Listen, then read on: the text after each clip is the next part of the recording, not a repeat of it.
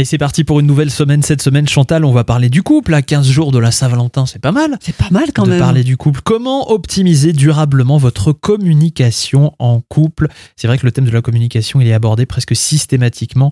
On l'imagine lors des consultations euh, de couple qui viennent vous voir, Chantal.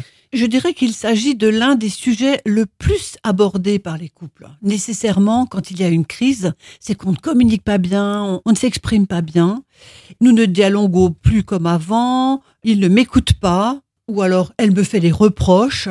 Chacun veut avoir raison, et cela se solde par une dispute, voire un conflit grave.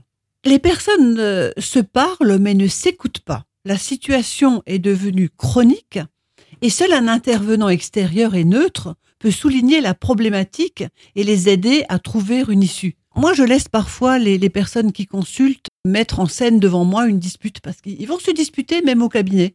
Ah Et Je les laisse se disputer pendant 3-4 minutes pour avoir une idée de leur type de, de communication à ou de non-communication à ce moment-là, Et vous êtes un peu témoin finalement de, De leur leur- manière de de procéder. leur manière de procéder.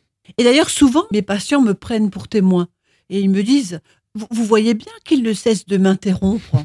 Ou alors ils me disent, euh, notamment les messieurs, elle est pire que mon chef. Oh elle non. est toujours à chercher ce qui ne va pas. Regardez comme elle me le dit méchamment. Moi, je n'en peux plus. Comment vous faites alors? Vous, êtes- vous êtes obligé, vous, de prendre parti pour l'un ou pour l'autre en tant que sexologue? C'est vrai que chacun souhaiterait que je prenne son parti. Et les hommes ont parfois très peur en disant Oh, bah, c'est une femme, elle va prendre parti pour ma femme, etc. Afin de démontrer que l'autre a tort, comme dans un procès, et comme si j'en étais la juge. Et évidemment, Michael, ça n'est pas mon rôle de prendre parti. Bien sûr, mais c'est votre rôle de discuter de tout ça pour pouvoir arranger les choses.